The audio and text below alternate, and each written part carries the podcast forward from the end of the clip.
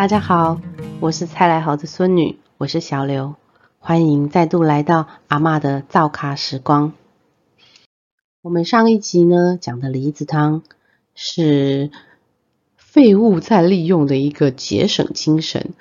我们呢今天再来举一点这个节省精神的实例哦，因为我觉得啊，以前的这个乡下的生活呢，确实是蛮符合这个。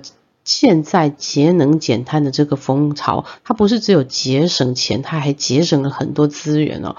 像是呢，我小时候啊，家里的这个果树啊，台风来前，或者是呢，哎，要结果子，必须要截截断这些枝条的时候呢，砍下来的枝条，现在呢，可能要请垃圾车特别来清运一次。但是以前呢，不用，这个都是宝贝啊，开玩笑。把它晒干之后呢，可以拿来当柴火。没错，我中寮的老家呢是有一口灶的哦。现在要看到灶很难哦，但是以前呢，我们啊洗澡的开水都是用这个晒干的柴火下来烧开的哦。诶，你问没有瓦斯吗？有啊。但是呢，瓦斯要钱呢。阿妈只有煮饭的时候舍得用，洗澡呢可舍不得用瓦斯呢，就用柴火烧啊。可是我很喜欢，其实我很喜欢烧柴火，因为呢，我三不五时呢可以偷渡个寒疾进去哦。就是趁阿妈在烧开水的时候，他会叫我去添柴啊，看看里面还有没有木头可以烧啊。这时候呢，我就会偷偷拿起旁边的寒机，单一笔。然后等到烧开的时候，想一想，再去把它扒出来哦。有时候会被阿妈发现啊，阿妈就会说：“恭喜你啊，你给他蛋寒机一笔，还没加急啦。”哎，为什么没加急？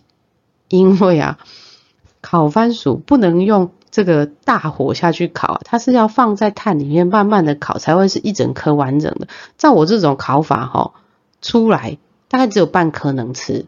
半颗可以吃，半颗是碳这样子，阿妈就会觉得，哦，你搞我蛋给咪，啊我会嘛妹妹，啊你是含鸡嘛别加加，怕剩啊，对，没有错，怕剩太浪费了。那我们为了要不怕剩呢，我们再来谈谈另外一个例子，乡下人吃的菜呢，当然是阿妈菜园子种出来的菜呀，阿妈菜园子最常盛产的菜就是空心菜。我们有一个很浪费的地方，就是空心菜呢，我们只吃叶子，不吃梗。嗯，我们也是可以过得很奢侈的哦。像现在呢，空心菜都是要连梗一起吃的。嗯，其实不是这样子哦，是因为呢，以前的品种比较不同，这个空心菜梗是粗到你没有办法吃。那我们这样是不是就要丢掉了呢？也没有哦，阿妈会说，小颖。等一下，那个菜梗啊，哈，宽宽的，蛋给给了啊，好狗狗给吃，哦，可以给狗狗给吃啊。我就把所有菜梗啊，跑跑跑跑跑跑跑跑带着，然后很远的地方就甩进去鸡寮里面，然后狗狗给就会围过来，然后我就会很开心，因为阿妈说狗狗给吃饱了，长大了就可以换我们吃狗狗给了哦。我们在乡下鸡也是自己杀自己吃哦，嗯，就算是杂草。阿妈都可以再利用果园树下的杂草呢，一开始清除之后就会进行分类，哦，阿公就会开始分类，分什么类呢？可以拿来煮青草茶的，跟不可以拿来煮青草茶的。可以拿来煮青草茶的呢，阿妈呢就会把它晒干，然后呢，在夏天的时候呢，跟着冰糖一起熬煮，哦。变成冰冰凉凉又退火的这个青草茶，在阿公农忙啊，或是盛夏哦，大了瓜、四了瓜、邓来的时候啊，喝下去很消暑，也可以避免中暑。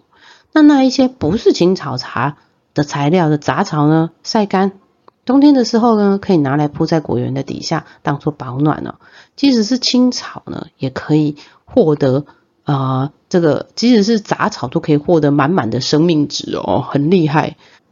阿妈的智慧果然是不容小觑哦。那还有一个很重要的就是，这个都是自己家里的嘛。另外一个呢，在乡下很重要的一个呃场合就是宴席、办桌哦，要去食桌的就欢喜的哦。尤其是小孩子啊，有人嫁娶的时候呢，可以根据假豆很厉害，或者一次十几道菜哦，都是大菜，哇，那个听到口水都要流下来。假豆进前呢，阿妈会交代给我一个任务，来，塑胶袋啊三卡哦，给你三个塑胶袋，干什么呢？那我假不了，还包等来在不？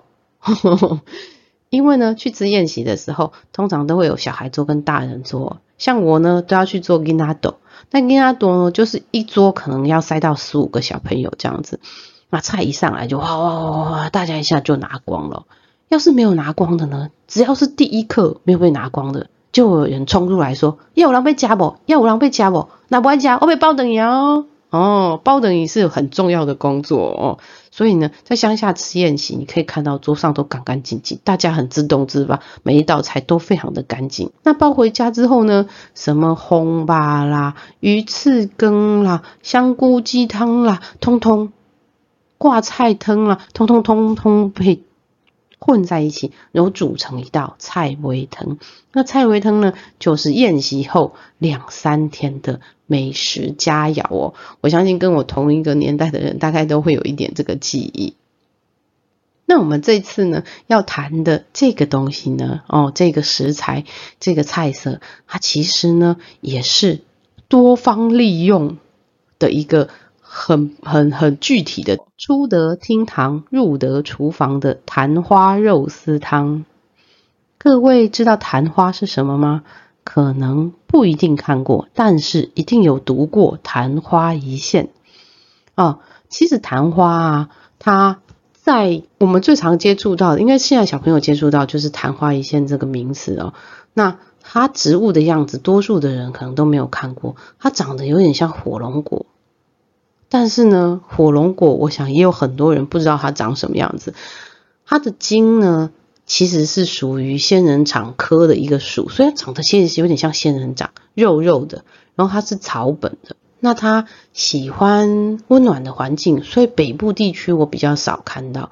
我是在中南部比较有看过这个这个昙花这个植物这样子。那昙花它有别名。叫做月下美人，为什么呢？因为呢，它开花期是在半夜的时候，月亮出来的时候，它才会开始开花。月亮不见了，它花就收起来了。哦，所以又有月下美人之称哦。那阿妈都叫它琼灰，就是琼花的意思。它还有一个名字叫做韦陀花。韦陀呢，大家如果有印象的话。应该会在佛寺常常看到这个名字，为什么呢？因为它是啊佛祖的八大护法之一哦哦。那为什么这个昙花又叫韦陀花呢？因为有一个传说啊，说昙花这个花仙呢，它这个花仙以前它开花呢是可以天天开、季季开哦，但是呢，他爱上了这个帮他浇花浇水的这个年轻人。玉帝很生气，所以就贬了他，给他一个处罚，就是呢，你这辈子只能开一次花，你一生只能开一次花，而且呢，他把韦陀这个年轻人呢送去修习佛法，然后啊，让他忘记前尘往事。但是昙花没有忘记这个人，所以呢，他就很努力的准备他这一辈子要开的花。他呢，看韦陀呢。在这个凌晨的时候呢，会去搜集露水来煮茶供奉给佛祖。他就等啊等啊等，等到那个时候半夜的时候，他来采采这个露水的时候盛开。可惜韦陀已经忘记了前尘往事，所以他还是没有认出他来哦所以就有了这个昙花一现只为韦陀这个美丽的传说，他才有了这个韦陀花的这个别名哦。那这个昙花。田灰跟我的关系是怎么样呢？其实我们家很早就种田灰这个植物，它是拿来当绿篱用的哦。就是我们有一个养鸡的鸡寮，它的一片墙呢是绿篱，是这个田灰哦。但是我国小六年级才看过它开花，这中间是有一些原委的哦。因为呢。我们家里的这个这个家规甚严，阿妈呢虽然是阿妈，也是很疼我的阿妈，但是呢，她要睡觉的时间就是要睡觉。嗯，为什么呢？因为安尼卡先电，电会开嘛是爱电呢，电爱钱呢。哦，一切源自于阿妈这个节省的个性哈。所以，我们基本上呢，晚下午呢五点钟左右就要吃饭，那五点之前就要洗澡。然后六点吃完饭以后，就是阿妈的电视时间呐，因嘞会寡喜哦。看到七点呢，就开始看新闻节目，七点半就开始看新闻节目，看到八点。八点之后呢，到九点就是我的一些做杂物的时间，九点一定准时睡觉。平常日都没有问题，礼拜一到礼拜五上课时间我都没有问题，但是偏偏就是礼拜六，以前的电视台只有三台。中式、华式、台式，只有礼拜六会播外外国影集，八点到九点播《百战天龙》马凯先哦，那对我们来讲很珍贵耶，能够看外国影集的那个这个机会很珍贵。接着呢，九点到十点会播《飞狼》，直升机超帅的，嗯，但是呢，我通常都可以看到《百战天龙》，但是我看不到《飞狼》。因为阿妈礼拜六就算是礼拜六，也是九点钟就要睡觉。那有一次呢，我实在忍不住，非常非常的想看《飞狼》。看完《百战天龙》之后呢，心不甘情不愿去躺下来。不到一下下，阿妈就开始 开始搞了，我就知道阿妈睡着了。我偷偷溜起来哦，打开电视，转的很小声哦。看得正精彩的时候，听到后面有卡啵声，我就知道完了，阿妈醒了。阿妈起来以后超生气的，说你好公平呢，叫你困你别困，看底下看电视。阿妈非常非常生气，甚至生气到把全家的总电源关掉了。啊，三七二十一都没管，就把总电源给关掉了。那天晚上，我怀着非常害怕的心情睡着了。自此之后，我都不敢逾越九点钟一步哦。所以呢，我在课本上看到昙花一现这个事情的时候是很好奇的。然后有一天听到阿公阿妈在谈啊谈说：“嘿，黑兰道的庆会哦，明明我顶边看要有五蕊，这边去看都剩三蕊，唔知啷叫上万去。”啊，另外一件事，我小时候没有常常吃到这个昙花的料理，是因为好像都会莫名其妙的被偷摘走这样子。那后来阿公就，我就偷偷跟阿公说：“阿公，我想要看庆花呢，我拢唔捌看过庆花开呢，可不能讲庆花开足水，我唔捌看过。因为我不敢跟阿妈直接讲，怕阿妈会直接飙我这样子。哦，后来阿公就跟阿妈讲说。好啦，互伊看者，啊，即摆都放假咧，明仔载免上课啊，互伊看庆花开啦。啊，咱来卖两类啊，吼，放喺这佛祖诶头前，嘿，啊，开了，互伊互伊看安怎开。哦，阿公就说服阿妈。那天晚上呢，阿公就摘了两朵这个琼昙花回来哦，放在佛前呢。我很认真等哦，等到九点半。就已经快要睡着了，嘿，阿公看我快要睡着，他就叫我去睡觉，叫我等一下再起来看。大概十点半左右，阿公把我叫起来哦，阿妈当然是没有起来啊，哦，就我跟阿公很认真的看，差不多十一点左右开始，花瓣开始有点打开咯，一直到它盛开，很快半个小时左右，它就完全都盛开了，那个整个客厅都是昙花的香气哦。